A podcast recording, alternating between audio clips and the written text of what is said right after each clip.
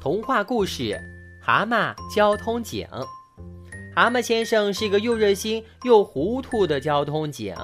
有一天，蛤蟆先生正在指挥交通，忽然听见有人喊：“抓小偷！抓小偷！他偷了我的钱包，快点抓住他！”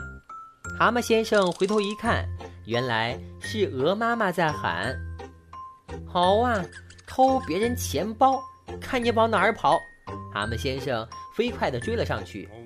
不一会儿，蛤蟆先生就抓住了小偷，把钱包还给了鹅妈妈。谢谢你，警察先生。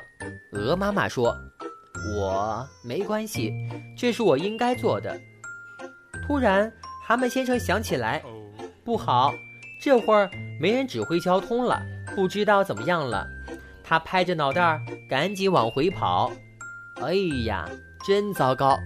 马路上的喇叭声响成了一片，车全堵在一起了。一次，城里举行了长跑比赛，蛤蟆先生也很想参加。哎，要是我也能参加就好了，我准能得冠军。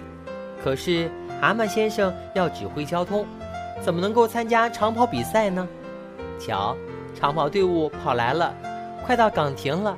可是，等队伍经过岗亭，人们才发现。警察不见了，咦，警察哪儿去了？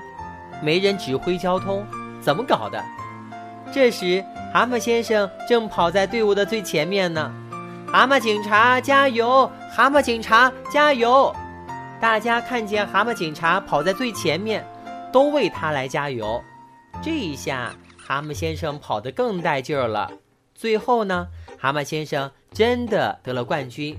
不过，他也被警长狠狠地批评了一顿呢。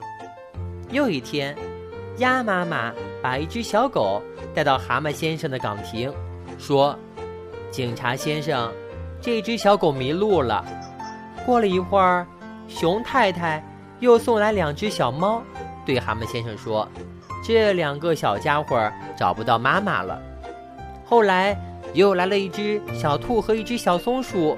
他们都找不到自己的家了。嗯，我要妈妈。嗯，我要回家。小狗、小猫、小兔子和小松鼠都围着蛤蟆先生哭个不停呢。这可怎么办呢？蛤蟆先生为难了。好了好了，别哭了，叔叔给你们讲个故事吧。蛤蟆先生开始给小娃娃们讲故事。讲完故事，又和他们玩起了。捉迷藏的游戏，啊！